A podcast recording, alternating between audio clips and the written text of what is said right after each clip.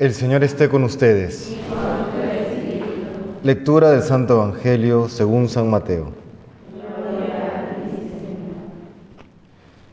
En aquel tiempo exclamó Jesús, Te doy gracias, Padre, Señor de cielo y tierra, porque has escondido estas cosas a los sabios y entendidos y se las has revelado a la gente sencilla.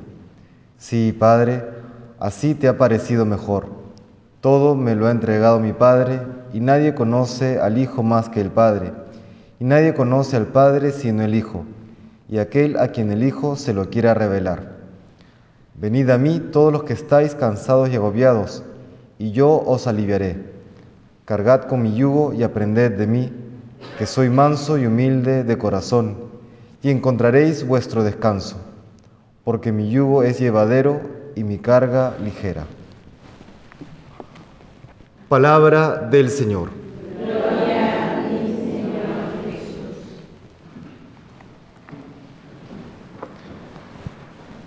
La Iglesia en el Perú y en otros países de Latinoamérica celebra hoy la fiesta de Santa Mariana de Jesús Paredes, santa ecuatoriana, quien destaca, entre otras cosas, por su vida de oración y de penitencia y en particular un dato curioso, interesante que encontré es que ella, hacia la década de los 40 del siglo XX, fue declarada heroína de la patria.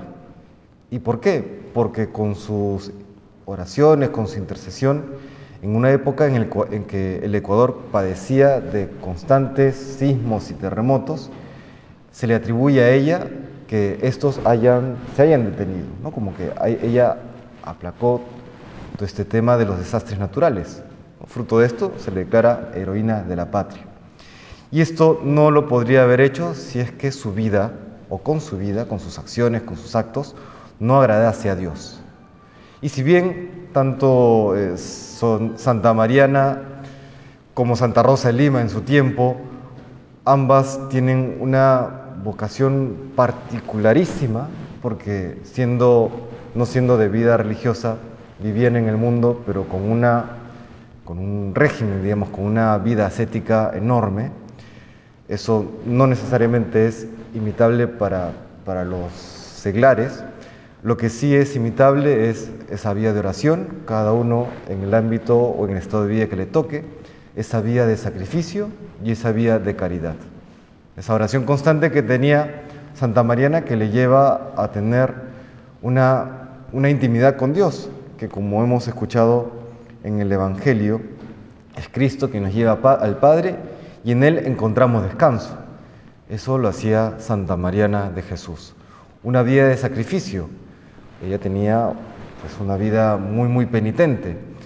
En el caso de cada uno de nosotros, no siempre se podrá así, pero cada uno tendrá que encontrar en qué puede ofrecer eh, estos distintos sacrificios. Uno, uno de los puntos, creo que, o un par de puntos interesantes hoy sería, por ejemplo, eh, la cesis o el ayuno de las redes sociales. Hoy que estamos tan conectados y, y, todo el mundo pues anda disperso en estas cosas, la cesis en las redes sociales eh, y también en el, en el hablar. ¿no?